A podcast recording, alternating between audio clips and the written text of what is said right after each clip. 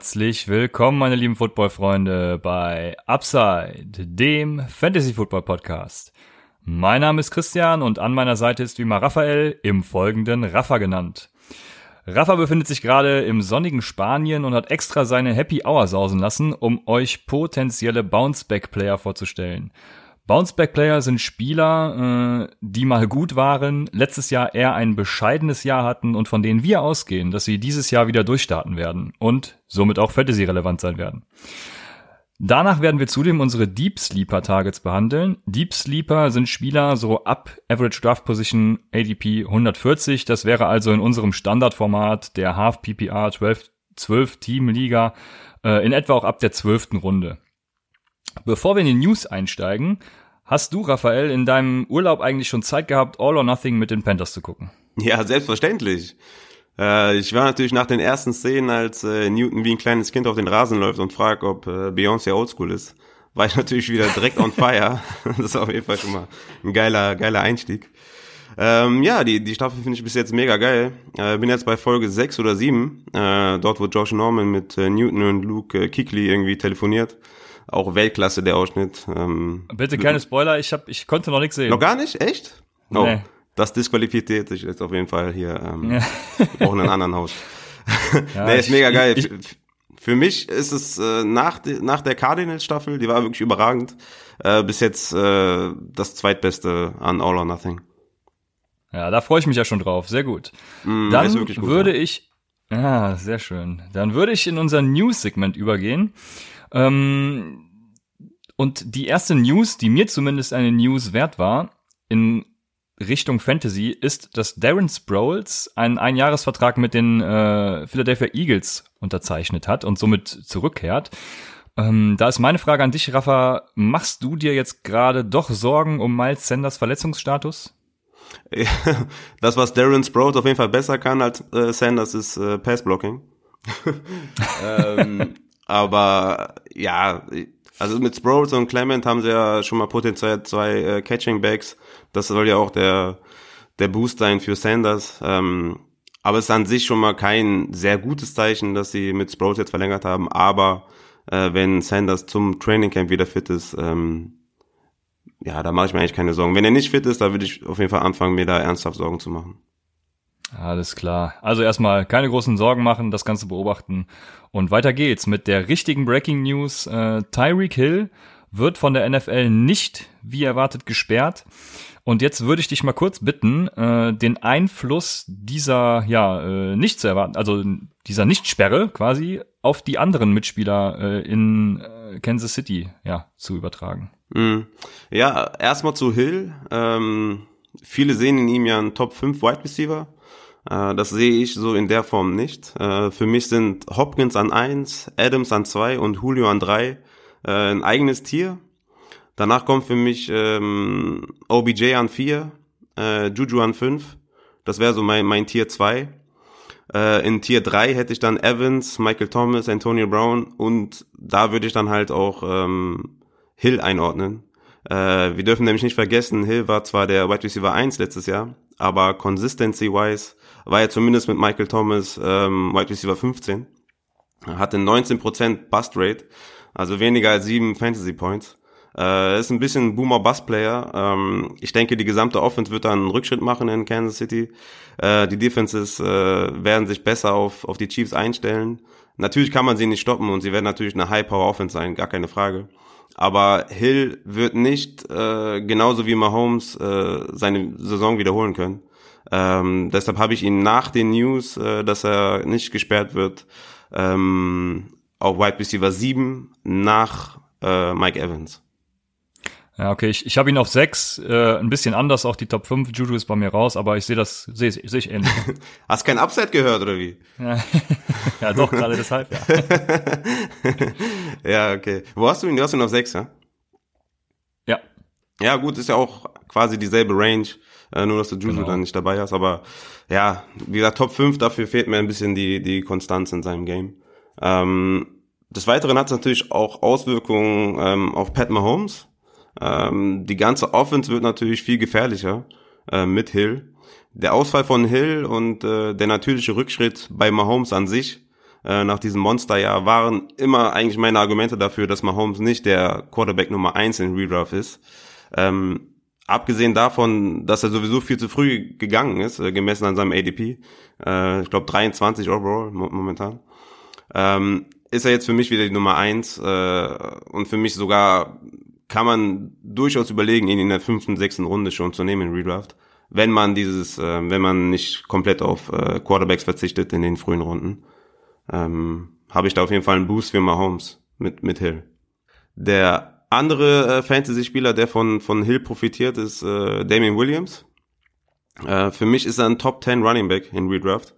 Ich habe ihn auf 8, äh, direkt hinter David Johnson. Ähm, und noch vor Joe Mixon, äh, nach den ganzen News um die O-Line von den Bengals, habe ich Mixon ein bisschen äh, runtergestuft. Ähm, die Offense ist natürlich High Power mit Hill. Ohne Hill hatte ich da schon ein bisschen Bedenken, aber für Damian Williams ist das ein Riesenboost, äh, weil die Safeties auch nicht mehr nach vorne rücken können, äh, weil sie Hill im Auge haben müssen natürlich. Das heißt, die Box wird ein bisschen leerer und allgemein auch im Passing Game wird da mehr Raum für Damian Williams sein, was ja auch einer seiner Stärken ist. Ähm, kommen wir zu den Verlierern. Für mich Sammy Watkins der klarste und deutlichste Verlierer. Er hatte einen unheimlichen Boost nach der Hill News, dass er gesperrt werden soll. Abgesehen natürlich von seinen ganzen Verletzungen, weswegen ich ihn sowieso nicht allzu hoch hatte, ähm, wird er nun sehr an, an Value verlieren. Äh, da er nicht mehr die Anspielstation Nummer zwei ist, äh, sondern nur die drei hinter Hill und Kelsey. Plus Damian Williams wird ihn da als Passing Option Nummer drei Konkurrenz machen. Äh, Watkins war vorher mein Wide Receiver 22, jetzt ist er mein Wide Receiver 38. Ähm, das äh, wird sich jetzt auch so schnell nicht mehr ändern. Also ich glaube, da ist er ganz gut aufgehoben. Ähm, abgesehen von seinen ganzen Bedenken, die er sowieso hat.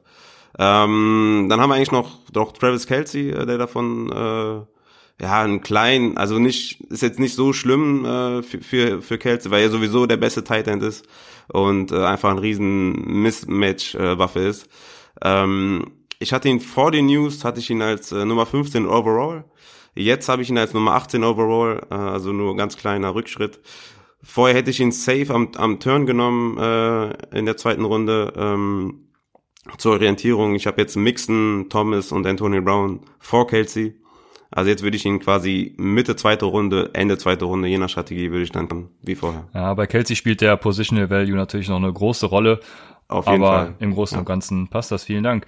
Die letzte News, die ich noch zu verkünden habe, ist, dass im Moment immer wieder Meldungen kommen, äh, dass verschiedene Spieler wie auch DeAndre Hopkins ähm, auf der Physically Unable to Perform Liste, also der PUP-Liste stehen. Und im Gegensatz zu der äh, PUP-Liste während der Saison müsst ihr euch jetzt in der Preseason noch keine Sorgen um die Spieler machen, weil diese vor der Saison zu jeder Zeit aktiviert werden können. Das heißt, äh, ja, nehmen wir die Andrew Hopkins als Beispiel, der kann jederzeit in die Trainingcamps einsteigen. Das nur als kleiner Hinweis. Und jetzt äh, möchte ich auch direkt mit unseren Bounceback-Playern starten und würde das Wort wieder an Raphael übergeben, der den ersten Spieler vorstellt. Ja, mein erster Bounceback-Player ist AJ Green von den Cincinnati Bengals. Ähm, der wird jetzt 31 Jahre alt, wenn die Saison losgeht. Ähm, in Dynasty habe ich den definitiv äh, viel weiter hinten. Ähm, selbst wenn ich ihn als Wide Receiver 9 momentan sehe in meinem Redraft-Ranking, ähm, ist auf jeden Fall in Dynasty nicht so wertvoll wie in Redraft. Äh, der hat 2016 sechs Spiele verpasst äh, wegen einem Oberschenkelriss, aber 2017 dafür die ganze Saison wieder gespielt. Ähm, also er kann von Verletzungen wieder zurückkommen, äh, das hat er gezeigt. Hatte sonst 2014 kleine Soft-Issues, ähm, aber nur drei Spiele verpasst. Und dann letztes Jahr neun Spiele insgesamt verpasst. Er hat sich zweimal den großen C verstaucht.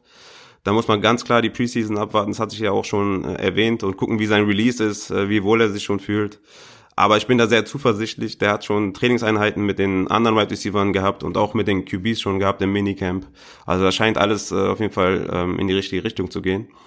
Äh, in der letzten Folge hatte ich auch schon kurz angesprochen, es gibt nur vier Spieler, die in derselben Anzahl der Spiele immer mindestens Wide Receiver 2 oder besser waren. Und das absolute Eliteklasse mit Oder Beckham, Julio Jones, Antonio Brown und Michael Thomas. Ähm, Im Durchschnitt hatte AJ Green neun Targets pro Spiel in den letzten drei Saisons. Das ist auf jeden Fall ein richtig guter Wert. Ähm, letztes Jahr war er on pace für 90 Receptions, 1374 Yards und 12 Touchdowns. ähm, hat 2019 immer mindestens 50 Yards gefangen, wenn er auf dem Feld war. Ähm, 2018 war es das zweite Jahr, wo er weniger als 1000 Yards gefangen hat. 2016 hatte er in 10 Spielen nur in Anführungszeichen 964 Yards. Äh, das war auch das einzige Jahr, in dem er weniger als sechs Touchdowns gefangen hat, nämlich nur vier, also 2016. Sonst äh, in seiner Rookie-Season hatte er sieben Touchdowns, äh, Sophomore-Season elf, 2013 11 Touchdowns, 2014 6 Touchdowns, 2015 10 Touchdowns, 2017 8 und 2018 6 und wie gesagt on pace für 12. Äh, die O-Line hatte natürlich harte Rückschläge zu verkraften. Erst Season-Ending für Jonah Williams, dann ist Guard Klink Bowling zurückgetreten. Wahrscheinlich werden sie gezwungen, sei, gezwungen sein, den Ball zu, zu werfen. Natürlich auch dank ihrer schlechten Defense werden sie den Ball oft werfen. Mit Zach Taylor hat er den am meisten offensiv denkenden Coach, den er jemals hatte. Ähm, momentan hat er ein ADP von 32. Äh, T.Y. Hilton, Adam Thielen, Keenan Allen gehen vor ihm. Stefan Dix und Cooper gehen nach ihm.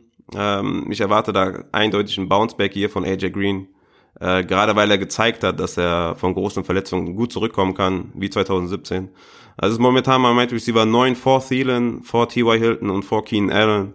Also ich ähm, bin da auf jeden Fall guter Dinge und ich glaube, der wird abreißen. Ja, ich hatte es ja in der letzten Folge schon gesagt, dass äh, ich viel von AJ Green erwarte und ihn auch äh, im Vergleich zu Tyler Boyd dann eher nehmen würde, wenn wir wieder dabei bleiben. Also ähm, ja, kann das voll und ganz verstehen. Unterstütze AJ Green als Bounceback-Player, da gehe ich mit und mache weiter mit meinem nächsten. Das ist äh, Leonard Fournette. Und da kommt es auf ein paar Faktoren an. Zuerst mal zu Leonard Fournette. Im Jahr 2017 ähm, hat er als äh, Rookie Top 10 Running Back Punkte aufs Board gebracht mit 1040 Rushing Yards und 302 Receiving Yards bei 10 Touchdowns. Ähm, und 2018 dann, äh, nachdem er in den ersten beiden Fantasy Football Runden gedraftet wurde, schwer enttäuscht. Ähm, und das lag nicht nur an Verletzungen, sondern auch an On- und Off-Field Issues, äh, mit Suspendierungen in Week 14 gegen die Bills und einer Begegnung mit den Gesetzeshütern, nenne ich es mal, äh, in der Offseason im April. Und äh, ich denke, Fournettes Bounceback hängt an vier Faktoren. Das erste ist, äh, er ist in der Offseason zu seinem alten LSU-Coach geflogen und hat sich äh, athletisch wie auch mental coachen lassen.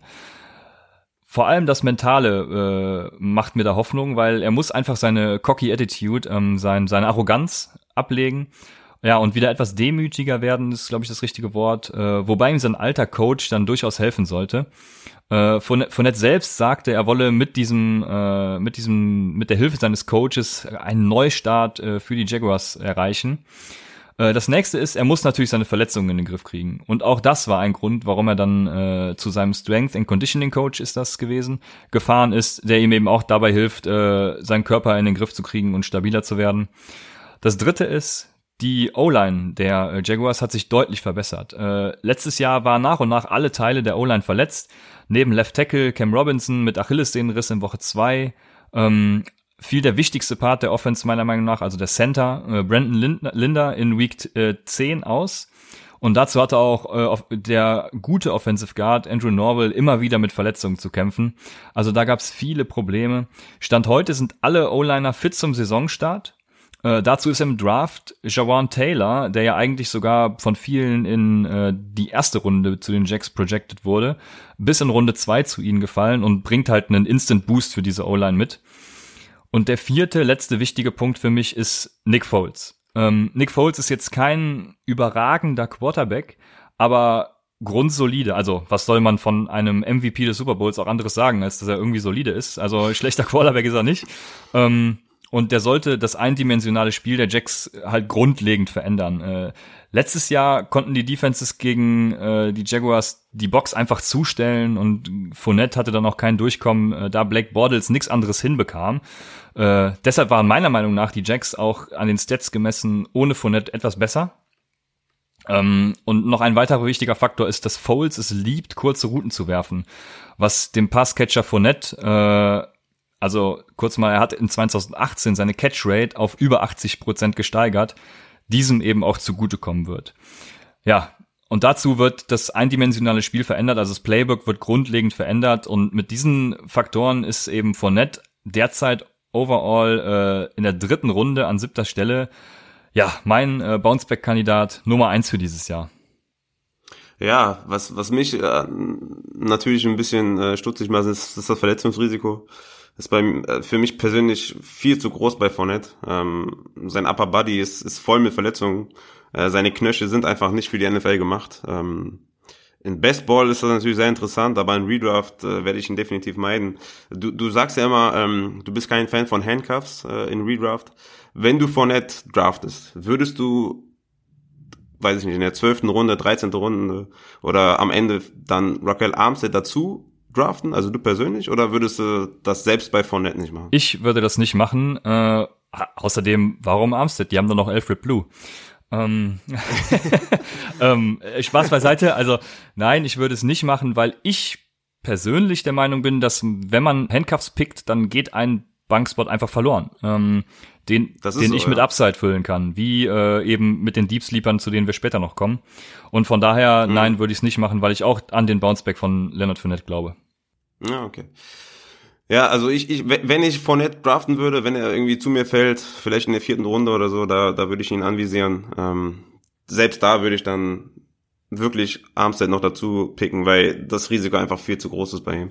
Aber ähm, wo wir gerade bei Verletzungen sind und Risiko, komme komm ich direkt mal zu meinem nächsten Bounceback-Player, das ist Delvin Cook äh, von den Minnesota Vikings. Ähm, jetzt werden die Leute sagen, okay, wo hat er den gerankt? Äh, ich habe ihn momentan auf Running Back 6 in meinem Ranking. Nach Gordon und vor David Johnson. Ähm, also Cook und Mac, da bin ich echt hoch ähm, und ich freue mich auf die Season, wenn ich die beiden picke und dann meinen Ligen gewinne. ähm, ADP, ADP momentan Nummer 17 overall, also Mitte zweite Runde äh, aktuell. Äh, kommen wir zu Devin Cook. Äh, Kreuzbandriss, äh, zwei Jahre her. Ähm, ist jetzt geheilt, ähm, auch einfach statistisch gesehen, wenn man sich an Ärzten orientiert. Die sagen, man braucht von einem Torn ACL immer zwei Jahre, äh, bis man wieder bei voller Stärke ist. Anders als Fournette, der natürlich noch viel mehr Baustellen an seinem Körper hat. Ähm, unter anderem natürlich Hamstrings, Ankle, was nicht noch alles. Ja, und in seinem Kopf. Ich hatte es ja angesprochen, aber das, das legt sich. Und in seinem Kopf hat er auch einige Baustellen. genau. Ähm, also wie gesagt, ähm, Hamstring-Verletzungen sind ja an sich äh, nichts Schlimmes. Das hatte Devin Cook ja auch letzte Saison. Die dauern halt immer nur ewig, bis sie abheilen und sind definitiv Red Flags in der Season. Äh, weil die Spieler einfach immer zu früh kommen und sich dann immer wieder am Hamstring verletzen, was einfach keinen Sinn hat. Ich weiß nicht, warum die das immer machen. Die denken, die wären irgendwelche Außerirdischen, die, äh, wo nichts mehr passiert. Ähm, Hamstring ist halt meistens auch eine Folge bei Spielern, die einen Kreuzbandriss hatten, weil sie zu früh zurückkommen und äh, die ganzen Muskeln und so sich noch nicht stabilisiert haben, äh, verletzen sich halt gerne nochmal am Hamstring. Das heißt, die zwei Verletzungen, die ihn zwei Jahre zurückgehalten haben, sind auskuriert. Ähm, zudem hat sich die O-Line im Draft und in der Free Agency, äh, Free Agency stark verbessert. Allen voran natürlich mit Santa Garrett Bradbury, dem 18. Pick im äh, NFL Draft 2019. Ähm, außerdem unter Stefanski, dem neuen äh, Offensive Coordinator, sind die Vikings die letzten drei Spiele an 48 Prozent der Plays gelaufen. Das ist die achthöchste Rate äh, in der NFL. Vorher waren es 35,5 Prozent, äh, die viertschlechteste in der NFL.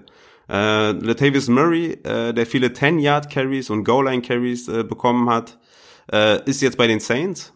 Äh, jetzt ist Cook also der Clear-Cut-Workhorse. Äh, sie haben nur Alexander Madison äh, in der dritten Runde gedraftet, ähm, der jetzt als Spieler an sich äh, nicht mit Murray zu vergleichen ist.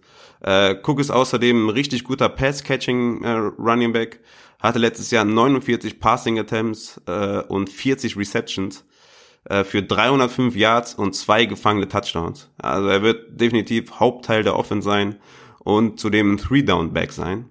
Äh, Devin Cook hatte zehn Spiele, in denen er mindestens 60% der Snaps gesehen hat.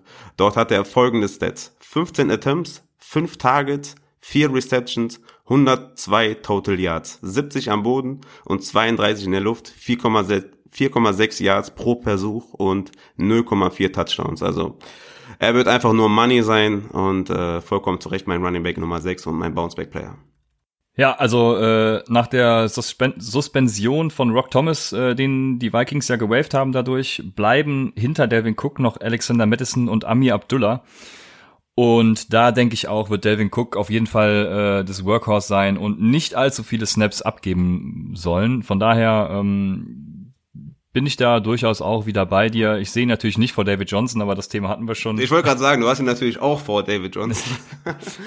ähm, ja, äh, und wenn wir schon bei David Johnson sind, komme ich zu meinem nächsten Bounceback-Player. Nein, es ist nicht David Johnson, aber ähm, es, es ist ein anderer Card. Also David Johnson ist natürlich auch einer, aber der wäre zu offensichtlich gewesen.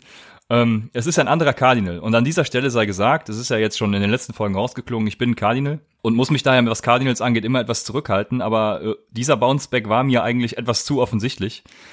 Dennoch der Hinweis an euch, äh, draftet niemals mit Teamsympathien. Also ich versuche immer in Drafts, so gut es geht, die Spieler der Cardinals zu vermeiden, weil ich da irgendwie doch immer ein bisschen biased bin. Also ähm, ja, beeinf vorbeeinflusst, deutsches Wort wieder. Äh, deswegen versuche ich es immer ein bisschen zu vermeiden und das ist auch so ein bisschen mein Tipp an euch. Aber nichtsdestotrotz, mein nächster Bounceback-Player ist Larry Legend, Larry Fitzgerald. Kurz mal zu den Stats. Äh, er war 2016 Wide Receiver 12, 2017 Wide Receiver 5 und 2018, ja, ähm, was soll ich sagen, Wide Receiver 26. Ähm, davor die Jahre auch äh, durchgehend Top 10, also 2015 war er noch äh, Wide Receiver Nummer 9. Ja, und über die Offense möchte ich gar nicht viel reden. Das haben wir kurz im David Johnson Take äh, gemacht. Wer Näheres dazu hören oder lesen will, Adrian Franke hat einen Artikel aufs Box zur Air Raid verfasst und die Kollegen von Snap haben auch eine ganze Folge zur Air Raid Offense online gestellt. Äh, deswegen hört gerne da rein. Was klar ist, die neue Offense wird passlastiger als vergangene Saison. Vergangene Saison hatten die Cardinals gerade einmal 2500 Passing Yards. Ja, heutzutage bringen Quarterbacks normalerweise an die 4000 Yards aufs Board. Der NFL-Durchschnitt lag 2018 bei 3800 Yards. Und die wenigen Passing Yards lagen vor allem daran, dass die Cardinals bei rund 30 Prozent aller Drives Three and Out gingen. Also das heißt, äh, kein neues First Down erzielt haben. Da waren nur die New York Jets um ein Prozentpunkt schlechter. Und dazu mussten sie bei über 50 Prozent der Drives, also die Hälfte aller Drives mussten sie punten. Das ist Liga-Höchstwert und äh, dementsprechend hatte Larry Fitzgerald auch 25% weniger Targets als die Jahre zuvor. Was vor allem auch am schlechten Quarterback-Play lag, das kann man gar nicht abstreiten. Äh, Rosen übersah oftmals einen komplett offenen Larry Fitzgerald oder wenn er ihn gesehen hat, äh, überwarf er ihn halt, was ihm äh, im späteren Verlauf der Saison auch den Namen Overthrown einbrachte. Ähm, genau, und äh, da ist mit Kyler Murray natürlich ein Upgrade auf der Quarterback-Position auf jeden Fall da. Äh, viele sagen ja immer, Kyler Murray wäre ein Running Quarterback. Das äh, muss ich immer vehement verneinen. Natürlich kann er gut laufen, ist schnell wie sonst was, äh, war in einem Video genauso schnell wie Andy Isabella. Ähm, aber er ist nebenbei auch noch ein exzellenter und akkurater Pocket Passer. Also äh, das darf man auch nie außer Acht lassen. Kommen wir zurück zu Larry Fitzgerald. Seine adjustierte Catch-Rate konnte er im vergangenen Jahr sogar von 78% auf 85% steigern bei gleichbleibenden Yards per Reception äh, in Höhe von 10,6 2017 und 2018. Also das heißt, Larry hat immer noch was im Tank. Ich erinnere mich da an einen Catch äh, gegen die Green Bay Packers. Das war unnormal, was er da geleistet hat. Der ist immer noch auf vollem Niveau. Sein Target Share lag trotz einer guten Saison von Christian Kirk immer noch bei 24 Prozent, was nicht viel weniger ist als in 2017 mit 27 Prozent. Rechnet man diesen Target Share jetzt bei gleichbleibenden äh, Yards per Reception auf die durchschnittliche Anzahl Passing Yards hoch, äh, eben, eben schon angeklungen, sowas ist natürlich immer schwierig, aber auf die 3800 hochgerechnet wäre Larry Fitzgerald immer noch Wide Receiver 16 gewesen. Ähm, ich denke sogar ein potenzieller Breakout von Christian Kirk, das wird ja auch öfters mal genannt, wird Larry Fitzgerald gut tun, da er so auch mal die Aufmerksamkeit von sich ablenken kann. Äh, und derzeit geht Larry Fitzgerald als Wide Receiver 41 und ja, mit den eben genannten Punkten sehe ich ihn äh, da durchaus als Bounceback in die Top 25. Von daher mein sicherer Pick, Larry Fitzgerald. Ja, was soll ich sagen, ne? Jeder mag natürlich Fitz, ja. ist natürlich, ähm, ich natürlich auch. Äh, All or Nothing mit den Cardinals äh, war echt die beste Staffel. Der Boy ist einfach sehr nice. So wünscht man sich einen NFL-Profi. Aber ich weiß nicht genau, wo sein Floor ist und wo sein Ceiling sein soll. Also gemessen an seinem, an seinem Alter, an seinem Regression. Für mich eher ein Red Zone Threat und kein PPR-Guy. Schwierig einzuschätzen. Äh, ich habe ihn auf Wide Receiver 40 tatsächlich. Ich habe gerade mal nachgeschaut.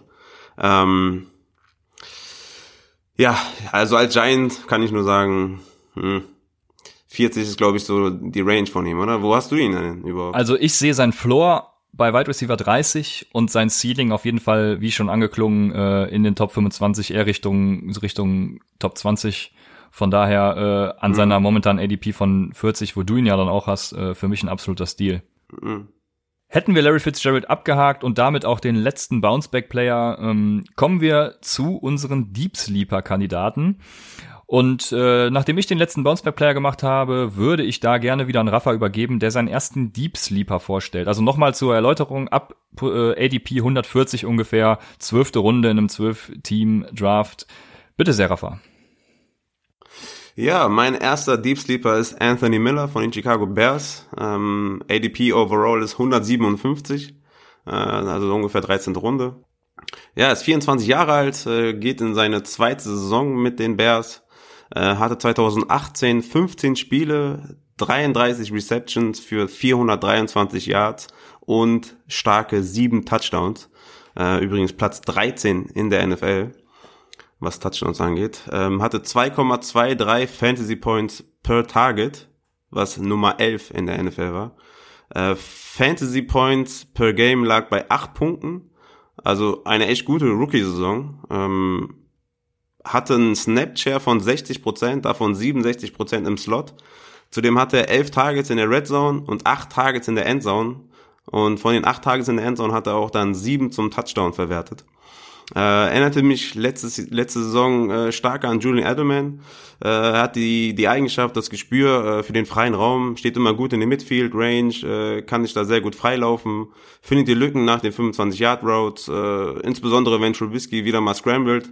Ähm, was er extrem gut kann, äh, sind Fakes, äh, um den Defender äh, aus dem Gleichgewicht zu bringen. Auch der, auch der Respekt der Defender, ähm, was seine Hesitation angeht, ist jetzt schon sehr stark, so dass oft passiert, äh, dass der Defender auf dem falschen Fuß erwischt wird. Zudem ist er sehr intelligent, was das Einsetzen dieser Fakes angeht. Äh, manchmal, weil er weiß, der Defender rechnet jetzt mit einem Fake, läuft er einfach straight. Ähm, das hat mir auf Tape sehr, sehr gut gefallen. Da lässt er die Defender auf jeden Fall sehr blöd aussehen. Hat aber auch drei, äh, drei Drops, äh, die sich jetzt nicht viel anhören, aber gerade für einen Slot-Receiver äh, muss er da einfach sicherer werden. Er hat ja sehr starke Hände. Ähm, ist er vielleicht etwas nachlässig in der Rookie-Saison gewesen, ähm, wird sich da, denke ich mal, verbessern. Hatte Contested Catch Rate von äh, 55% bei allerdings nur 9 Targets zum Vergleich. Juju hatte 34 Targets und 50%. Daher ist es nicht so sehr verwertbar, aber es zeigt auch hier wieder, ähm, dass er einfach eine gute Strange hat. Das war auch ein, einer seiner großen Stärken im College, die Contested Catch Rate. Er ist nur 1,80, äh, aber da ist wieder der Element-Vergleich. Man braucht nicht immer unbedingt die Größe und die Schnelligkeit, um auch äh, größere Linebacker oder schnellere Backs ähm, auszuschalten. Denn schnell ist er einfach nicht, äh, eben nur sehr intelligent. Äh, diese Spieler haben einfach die Intelligenz für den, für den Raum. Ähm, und was man auch natürlich erwähnen muss an der Stelle, er ist echt ein guter Tänzer, was spätestens seit All or Nothing mit Cam Newton definitiv äh, zu erwähnen ist. Gerade nach erfolgreichen Contested Catches und natürlich als Touchdown Celebrity eine sehr wichtige Eigenschaft. Du sollst doch nicht spoilern. Ach Mensch, ich vergesse es einfach. Ja, das, das stimmt. Ich höre jetzt auf damit. Cam Newton ist ein guter Tänzer. Äh, Anthony Millie, Miller, Millie. Anthony Miller ist ein Wide right Receiver äh, für mich, der, der definitiv alle Anlagen dazu hat, äh, ein kommender Star in der NFL zu werden. Und speziell bei den Bears ähm, hat er für mich nicht die größte Konkurrenz und könnte dieses Jahr Allen Robinson als First Wide Receiver ablösen. Ist das dein Schlusswort? Wenn ja, dann ist das ein sehr gutes, weil ich hatte tatsächlich überlegt, anstatt Leonard Fournette äh, Allen Robinson als meinen ersten Bounceback-Player zu nehmen. Was jetzt nicht äh, das Deep Sleeper Target Anthony Miller direkt betrifft, weil da bin ich bei dir, das habe ich ja im Draft auch schon erwähnt, äh, bei unserem Mock Draft bei der ersten Folge schon erwähnt. Ich hatte ihn letztes Jahr schon und war auf der Flex äh, durchaus hier und wieder mal zufrieden mit ihm. Von daher äh, glaube ich auch, dass er sich steigern wird. Ähm, ich sehe beide Wide Receiver der Bears eigentlich ganz gut. Es steht und fällt natürlich mit äh, mit Trubisky. Da bleibt abzuwarten, wie er sich entwickelt. Da gibt's von Brett Coleman eine ganz gute Analyse dazu, was er abstellen soll und äh, ja, wo er sich verbessern kann. Von daher, äh, ja, wenn er das tut, dann sind beide Wide Receiver der Bears auf jeden Fall für mich so ein, so ein Target und äh, gehe ich voll mit. Mache dann weiter mit meinem ersten Deep Sleeper. Den hatte ich auch letztes Jahr tatsächlich schon auf dem Zettel. Und zwar war er letztes Jahr Fourth, Runden Pick im 2018er Draft.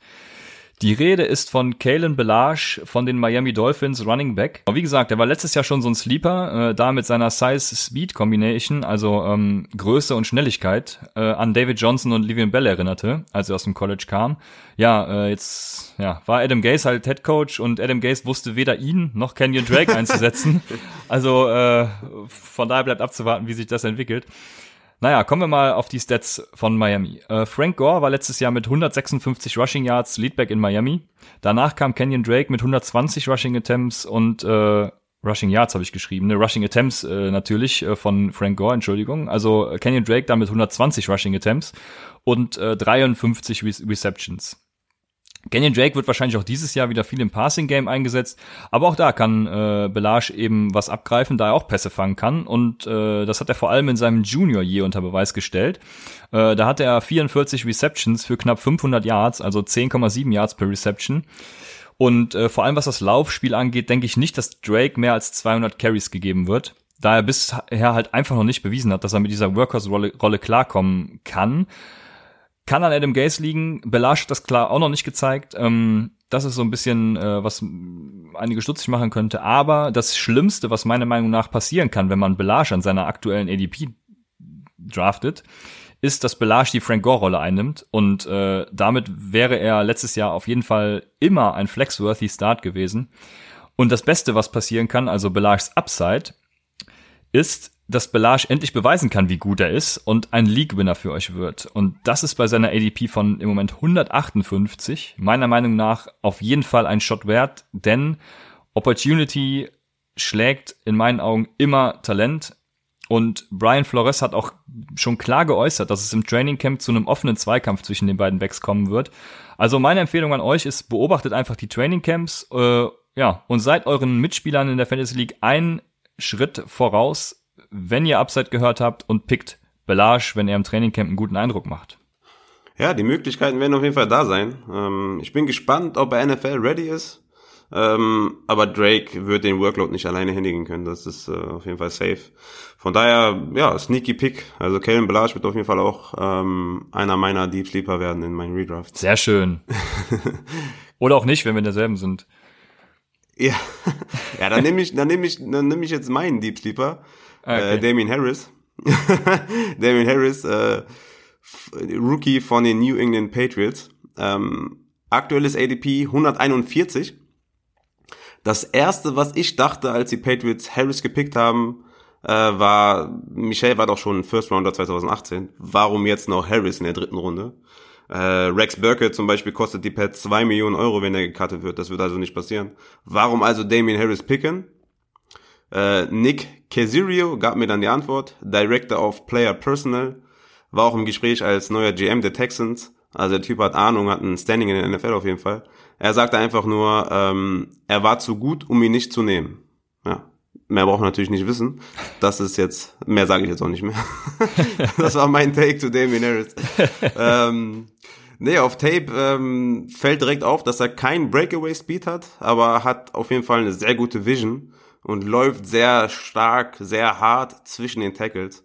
Äh, wir sprechen, kurz, kurze Unterbrechung, wir sprechen immer von, von Vision und Juke und so. Einmal ganz kurz erklären, was Vision ist?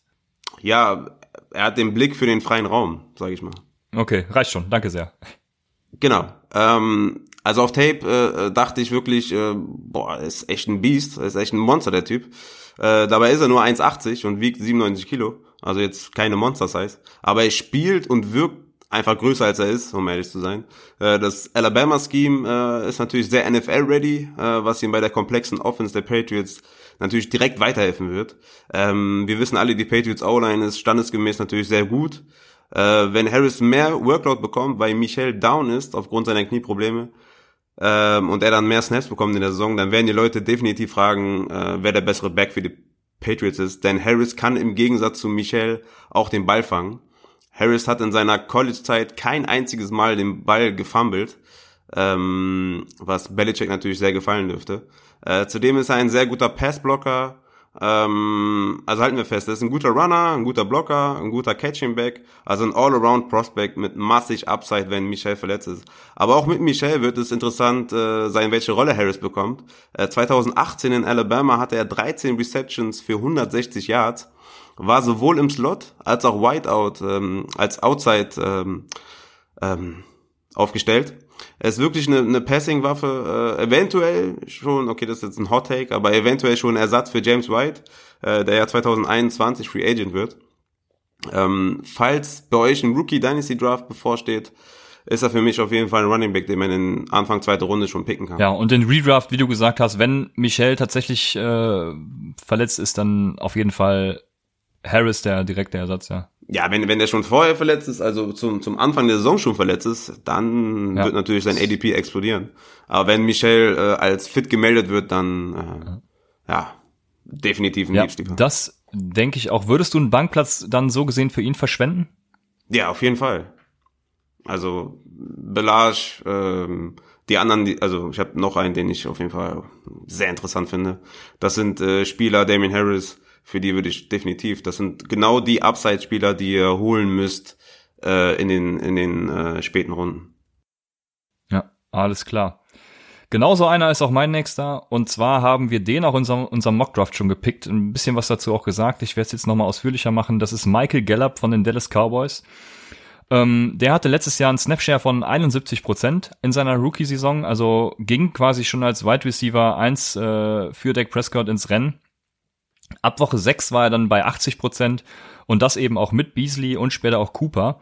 Ähm, er hatte in seiner letzten Saison 33 Receptions für 500 Yards und zwei Touchdowns und war mit 15,4 Yards per Reception äh, Wide Receiver Nummer 15, was das angeht. Und äh, die 500 Yards sind auch ganz grundsolide, was für einen Rookie angeht. Das Problem bei ihm war die Catch Rate von unter, also knapp unter 50 Prozent. Äh, ja, weil hin und wieder die Chemie zwischen ihm und Prescott nicht stimmte, hatte ich so ein bisschen das Gefühl. Naja, wie dem auch sei. Beasley hatte letztes Jahr 86 Targets und ist nun in Buffalo, äh, was einiges an Targets für Gallup dann auch ermöglichen sollte. Dazu kommt halt die Präsenz von Cooper. Äh, und ich denke, die wird Gallup weiterhin, war ja letztes Jahr schon so, weiterhin bei äh, auch seiner Production helfen. Ohne Cooper hatte äh, Michael Gallup letztes Jahr 3,1 Targets per Game und mit ihm 5,1 Targets per Game, inklusive einem äh, Match in Woche 15, wo er überhaupt kein Target gesehen hat. Ja, Dak Prescott vertraut ihm vor allem auch in der Endzone als äh, Waffe, was die Playoffs gezeigt haben. Da hat er ihn gegen die Seahawks gleich zweimal in der Endzone angeworfen. Beim ersten Mal, was seine Catchrate auch widerspiegelt, äh, droppte er den Pass.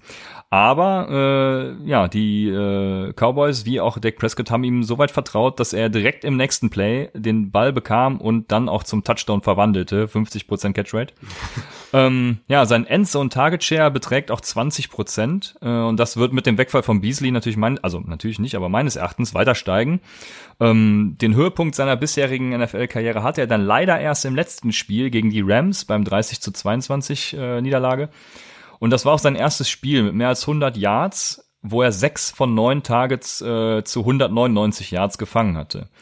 Der letzte Punkt, der dann auch für ihn als Deep Sleeper und als Outbreak Candidate spricht, ist äh, die absolut geile O-Line der Cowboys und natürlich auch Dak Prescott, den viele meines Erachtens, in, was vor allem auch Fantasy angeht, immer unterschätzen. Äh, der hat seine Passing Attempts in der NFL konstant gesteigert. 2016 als Rookie hatte er da 459, 2017 490 und letztes Jahr 2018 526. Also äh, wenn er das weiter steigern kann, in Woche 9 bis 17 hatte er letztes Jahr konstant über 30 Passing Attempts pro Spiel. Ja, und das äh, lässt natürlich einiges an Targets für Cooper und auch Gallup offen. Randall Cobb kam natürlich dazu und wird hier und da auch mal was sehen, aber Gallup ist für mich ein absoluter Sleeper an seiner ADP von ja, jetzt sind wir ein bisschen drüber, als was ich eben erwähnt habe, aber 115 ist er im Moment. Also auch da könnt ihr ihn gerne picken und äh, ein etwas höherer Deep Sleeper für mich. Genau, siehst du das genauso? Ja, meine großen Bedenken bei Michael Gallup ist natürlich äh, Jason Witten. okay, da habe ich jetzt einen Lacher erwartet, aber ist nicht schlimm. nee, ich gehe da mit. Ähm, Finde ihn auch ähm, ganz sneaky habe aber quasi mein äh, mein mein My Guy ähm, Anthony Miller viel weiter vor Michael Gallup, aber die sind ja eigentlich äh, in derselben Range. Ähm, kommt dann auf den persönlichen Geschmack vielleicht ein bisschen drauf an. Ähm, ob man jetzt irgendwie vielleicht Prescott besser findet in Fantasy oder Trubisky besser findet, beziehungsweise in Real Life, ähm, ja. weil da machen sie ja äh, ihre Passing Attempts und ihre Completions.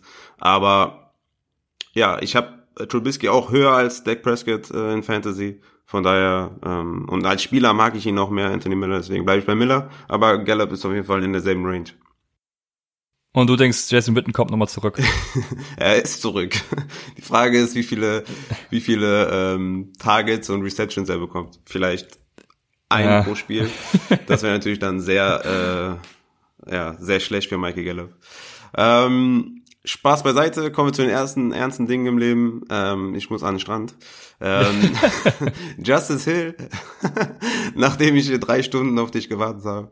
Aber für Upside machen wir das natürlich gerne. Ne? Natürlich. Ähm, kommen wir zu Justice Hill. Ähm, ist mein nächster Deep Sleeper. Äh, momentan ADP 164. Also extrem. Also ich weiß gar nicht, ob, ob wir jetzt einen hatten, der jetzt noch weiter hinten war. Also 164 ist schon brutal. Ja, kommt noch. Kommt noch, ja, stimmt. kommt noch. Ähm, der war, also Justice Hill, ähm, Rookie Running Back von den Baltimore Ravens, wurde in der vierten Runde mit dem elften Pick gepickt, äh, von den äh, Pick gepickt, von den Ravens. Äh, ich vergleiche ihn gerne mit Marlon Mack. Ähm, auf Tape ist mir direkt aufgefallen, das ist auf jeden Fall sehr ähnlicher Run-Style. Ähm, sehr starke Elusiveness, ähm, also sehr schwer zu fassen, hat gute Cuts, äh, kann Defendern sehr gut ausweichen, äh, wird hinter Mark Ingram der zweite Running Back sein, äh, mit massig Upside.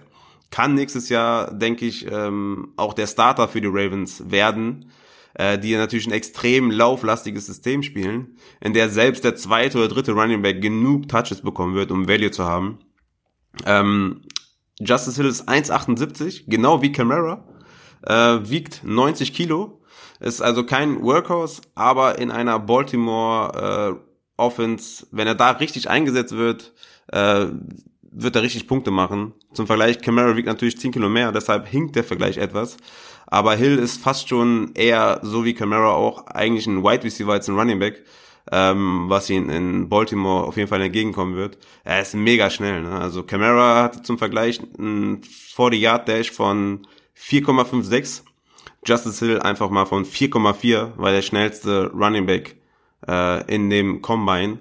Äh, 2017 bei den Oklahoma State hatte er 31 Receptions, ähm, insgesamt 299 Carries für 1657 Yards und 16 Touchdowns.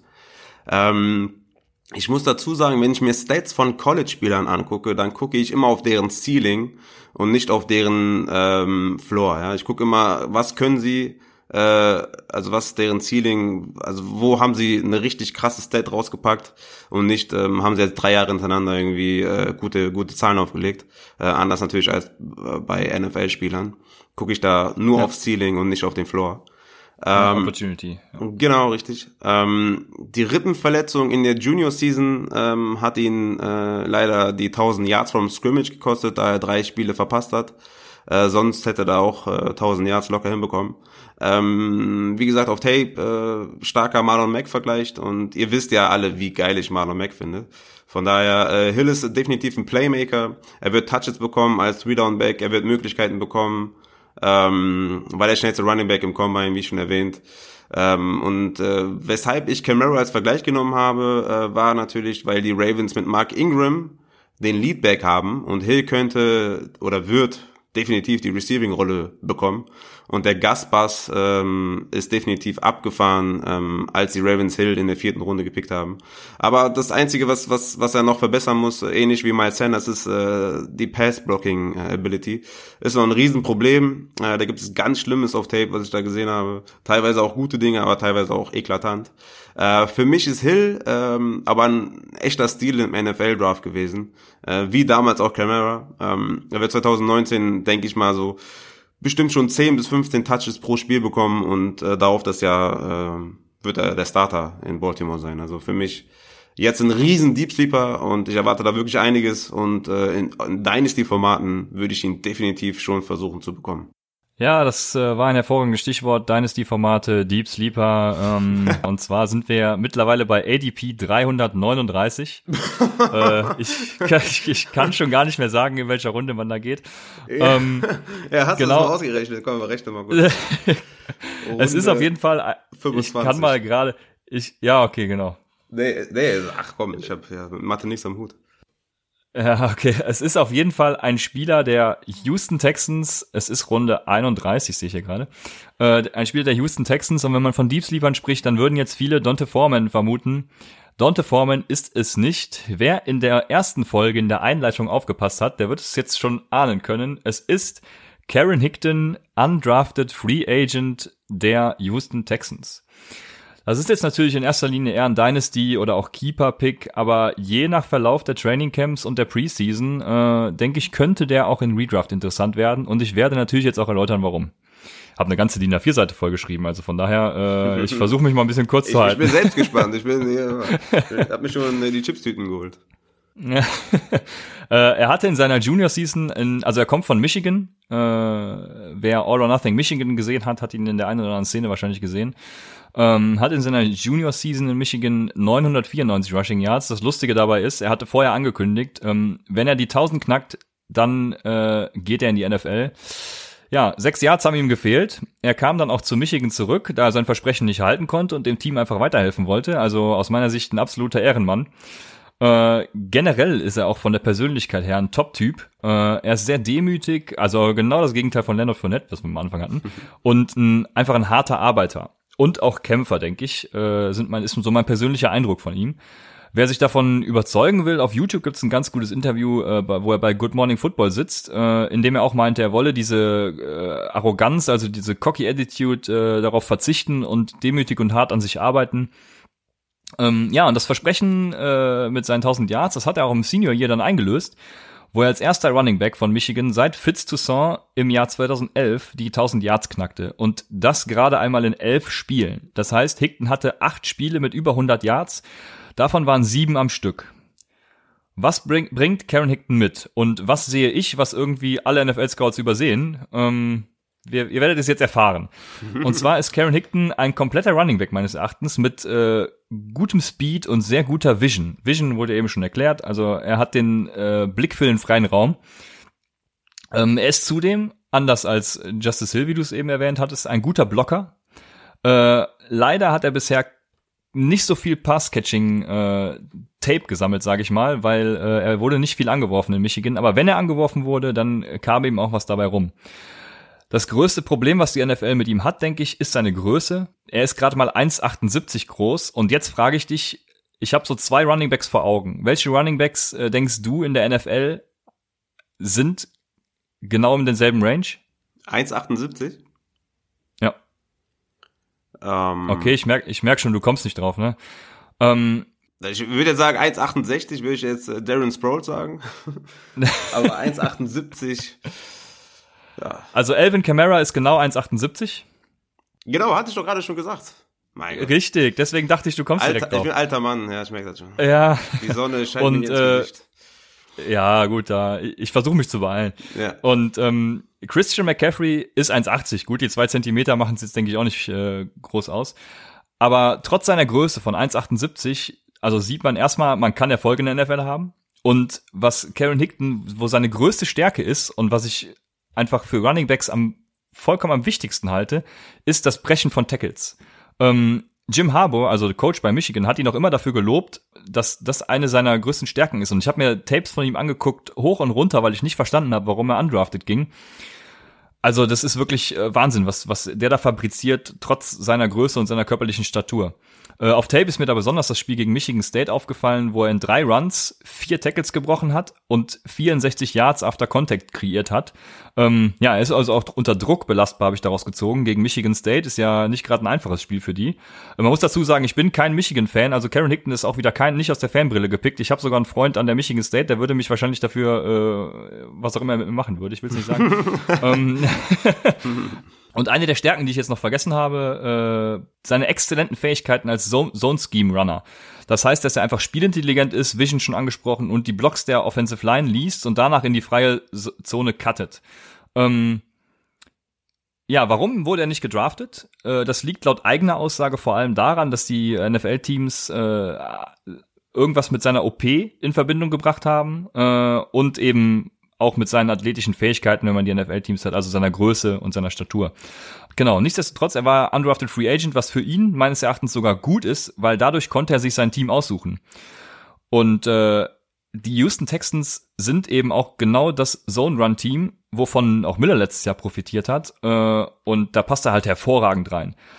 Ich denke persönlich, Miller wird so langsam einen Schritt zurück machen, auch wenn er gegen Ende letzte Saison auch mich, was Fantasy angeht, noch überrascht hat. Die Houston Texans sind ein Team, was unter den Top 10 Rushing Attempts liegt, also da wird genug Arbeit da sein. Und Dante Foreman muss auch erstmal zeigen, dass er den Wartungen äh, an ihn auch wirklich gerecht werden kann. Er ist immer nur verletzt, äh, hat bisher noch nicht so viel gezeigt. Gut, wenn er was gezeigt hat, war es okay, aber das ist auch eine zu kleine Sample Size für mich.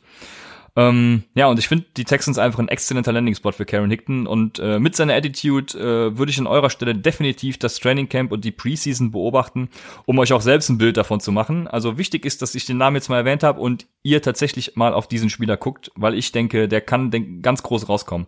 Äh, die Texans haben dazu im Draft zwei vielseitige O-Line-Prospects gedraftet, was zusätzlich das Running Game in äh, Houston noch unterstützen wird, also dieses, dieses Zone-Run-Scheme. Äh, von daher, ja, meines Erachtens in der letzten Runde des Drafts. Karen Hickton, all in, draftet ihn. Ja, ich glaube auch. Also der Landing Spot ist natürlich optimal. Ne? Also vielleicht auch die Dolphins wären äh, ähnlich gut gewesen, aber äh, die Texans, das ist natürlich echt ein guter Spot für ihn. Äh, Miller, wie du sagtest, am Ende der Saison, zum Ende der Saison war er ganz gut. Äh, Foreman mit seinem Achillessehnenriss, wird er jemals wieder so äh, zurückkommen ähm, oder überhaupt äh, stark spielen? Hat er sich, hat er sich auf jeden Fall gut ausgesucht. Ähm, ja. Bin jetzt hier nach deinen ganzen äh, Takes, ja, bin ich gespannt auf jeden Fall. Aber ich kann nur ja, sagen, wenn ich das erreichen konnte, dann bin ich zufrieden. Ja, ich, ich kann auch nur sagen, also seitdem äh, ich dich kenne, oder seitdem wir Kontakt haben und wir haben ja schon länger Kontakt, ähm, sprichst du eigentlich immer nur von Karen Hickton. Also von daher, du warst der Erste, der überhaupt diesen Namen genannt hat. Äh, von daher, wenn, wenn das eintrifft, äh, wie letztes Jahr, hast du ja auch Lindsay schon vorausgesagt und äh, äh, Connor hat sie auch schon früh gepickt. Also du bist auf jeden Fall der richtige Guy für diese Deep Sleeper. Bin gespannt. Ja, ich hoffe, dass er jetzt nicht nächste Woche gecuttet wird, aber äh, äh, nein, also ich, ich bleib dabei, für mich absoluter Stil, äh, könnte groß rauskommen. Ja, Karen Hickton, also absoluter Deep Sleeper. Äh, wenn ihr dazu Fragen habt, wie immer, schreibt uns bei Upside, at Upside Fantasy auf Instagram oder Twitter. Äh, und das ist auch eine hervorragende Überleitung zum nächsten Thema. Und zwar sind das nämlich eure Fragen. Aufgrund der Zeit haben wir jetzt hier leider nur zwei gepickt, aber alle Fragen, die reinkommen, werden wir im Laufe unserer Folgen natürlich beantworten. Daher, falls heute eure Frage nicht dabei sein wird, wir werden sie auf jeden Fall beantworten. Dann starte ich mit der ersten Frage, die von M. Hottelmann, den kenne ich doch schon aus einer Folge, äh, kam. Und zwar ist diese Frage, wer wird euer bester Running Back Rookie und wer euer bester Wide Receiver Rookie in der nächsten Saison nach Half PPA Format? Running Back Rookie habe ich David Montgomery. Äh, du bist ja mit mir in einer Dynasty, du wirst wissen, warum äh, ich David Montgomery habe. Äh, für mich der klare Starter in Chicago. Äh, hat eine geile O-Line, Geiler Coach, geiles Scheme. Äh, für mich eindeutig äh, David Montgomery. Die meisten werden wahrscheinlich Josh Jacobs haben. Ähm, weil äh, er natürlich der klare Starter äh, bei den Ra Raiders ist, aber was ist das wert äh, bei der miserablen O-Line? Und ob er so einen enormen Workload überhaupt handeln kann, das wage ich stark zu bezweifeln. Also für mich ist es auf jeden Fall David Montgomery bei Rookie Running Back. Wen hast du auf Rookie Running Back? Ich habe tatsächlich auch David Montgomery, weil er Echt? vor allem auch, die Offense hast du schon angesprochen, aber er startet meiner Meinung nach sofort und ist im Gegensatz zu Jordan Howard, mit dem er immer verglichen wird, auch ein geeigneter Passcatcher und könnte da auch Terry Cohen ein bisschen was abnehmen. Von ja. daher auch David Montgomery. Aha, wir sind uns einer Meinung. Dann mach ja, ich mal kurz äh, blöd, den, ne? total blöd. Müssen wir vorher besser absprechen. Ähm, ja. Wide nee, Receiver. Wide Receiver für mich, ähm, bisschen überraschend wahrscheinlich, äh, DK Metcalf. Ähm, oh, okay, da sind wir, da sind wir anders. Ja, aus dem einfachen Grund, äh, weil das ein Deep äh, Threat ist. Der hat einen kranken Release. Ähm, Russell Wilson äh, ist der beste Quarterback, was Deep Passing angeht. Und äh, das ist, glaube ich, eine interessante Mischung. Ich erwarte da wirklich spektakuläre Dinge. Natürlich in Redraft werde ich überhaupt gar keinen Rookie Right Receiver picken. Aber wenn du mich jetzt so fragst, würde ich sagen, es ist die Metcalf für mich. Ja, äh, genau. Also was du sagst, in Redraft liegen bin ich da auch äh, denke ich weg von. Ich habe da tatsächlich eine enge Kiste zwischen äh, Andy Isabella, äh, Paris Campbell und Kiel Harry und habe mir jetzt aufgeschrieben hier auf meinem schlauen Zettel, entscheide spontan. Das war ein, ein grober Fehler, weil ich kann. das, das, das, ist nicht gut. ja, ich, ich, kann, ich kann mich jetzt tatsächlich nicht entscheiden und aus dem Bauch heraus äh, würde ich Campbell rausnehmen, Isabella Harry. Ich sage Isabella. Oh, okay, krass. Ja, äh, mal gucken, wer von uns beiden dann recht behält oder ob überhaupt einer recht behält und es äh, nicht doch einer der anderen wird. Aber ich denke, wir sind da auf einem ganz guten Weg. Äh, von daher, die nächste Frage kommt von El Sportfreund und den meine ich, hätte ich auch schon mal gehört. Also vielen Dank für eure Fragen, auch dass ihr so aktiv äh, dabei seid. Und, Aber die Frage ist aus unserem Discord-Channel, ne? Genau, die Frage ist aus unserem Discord-Channel. Ähm, guckt da auch gerne vorbei, der Link steht auf Twitter. Äh, und die Frage ist von El Sportfreund, wie erstellt ihr eure Rankings? Ja, ähm, anhand von Stats, ähm, ich schaue mir da die, die, die Konstanz der Spieler an, das Verletzungsrisiko der Spieler, äh, ich beziehe das alles mit ein.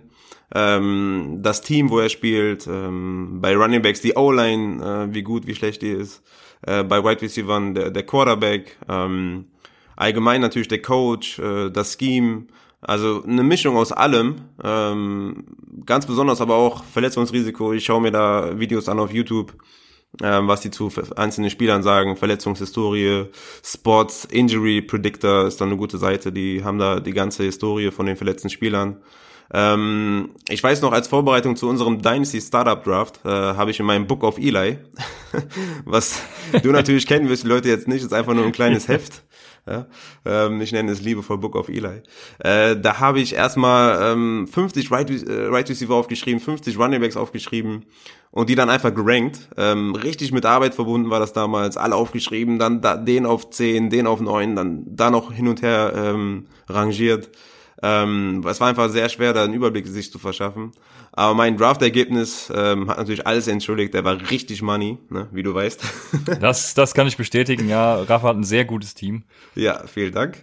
Ähm, was man meiner Meinung nach auf jeden Fall nicht machen sollte, äh, wenn man wirklich ein eigenes Ranking machen will, ist einfach ein Experten-Ranking zu kopieren und das leicht zu verändern. Ähm, das basiert dann, denke ich, nicht auf euren Research, sondern es ist einfach nur eine kleine Justierung der Experten. Das macht natürlich auch weniger Spaß und ist einfach nicht so, ja, es ist nicht so auf, auf eurem Mist dann gewachsen, weil ihr wahrscheinlich andere Spieler viel höher habt oder viel niedriger habt als die Experten und das dann so gar nicht merken würdet. Deswegen, wenn ihr ein eigenes Ranking macht, dann guckt nicht auf die Experten. Ja, genau. Ist natürlich mit viel Zeit verbunden, aber ich sehe das genauso, wenn man Zeit, da richtig ja. Bock drauf hat, äh, dann denke ich auch, nimmt man sich die Zeit. Äh, ist halt die Frage, ob man das tatsächlich hat. Aber für mich ist das eine wirklich sehr gute Frage, die mich auch tatsächlich zum Nachdenken gebracht hat. Ähm, da ich das halt auch bisher immer komplett subjektiv in irgendeiner Art und Weise mache, ich guck mir dann auch hin und wieder mal bei YouTube, YouTube ein paar Filme an und äh, Gewichte hier und da was rein, aber so richtig nachvollziehbar ist mein Ranking am Ende des Tages auch nicht. Ähm, und es wäre für mich als äh, ja, äh, Stat-Nerd natürlich sehr interessant, da mal eine Metrik zu entwickeln, äh, wo man einzelne Variablen konkret gewichten kann. Äh, Pro Football Focus hat zum Beispiel festgestellt, dass die Kennzahl Yards per Route Run äh, zu 0,5 Punkten mit den erzielten Fantasy-Punkten korreliert. Und äh, wenn man so verschiedene Variablen, äh, also mit Hilfe so einer Metrik von diversen statistischen Größen, die, dann es auch vielleicht mal schafft, die subjektive Komponente irgendwann konkret zu beziffern, äh, dann wäre das mit Sicherheit eine ganz spannende Sache. Also da werde ich mal gucken, ob ich da die Zeit und Muße für finde, äh, da mal was auszuarbeiten. Äh, ja, dazu werdet ihr mit Sicherheit im Laufe der Saison noch mal was von mir hören. Also von daher, El-Sportfreund, äh, vielen Dank für diese wirklich gute Frage. Ähm, wie gesagt, wenn ihr uns auch Fragen senden wollt, at Upside Fantasy bei Instagram oder Twitter. Und ich hoffe, die heutige Folge hat euch wieder mal gefallen. Äh, wir wären soweit durch und ja, würden uns verabschieden bis zur nächsten Woche. Ich wünsche Rafa noch einen schönen Urlaub und sage bis bald bei Upside, dem Fantasy Football Podcast.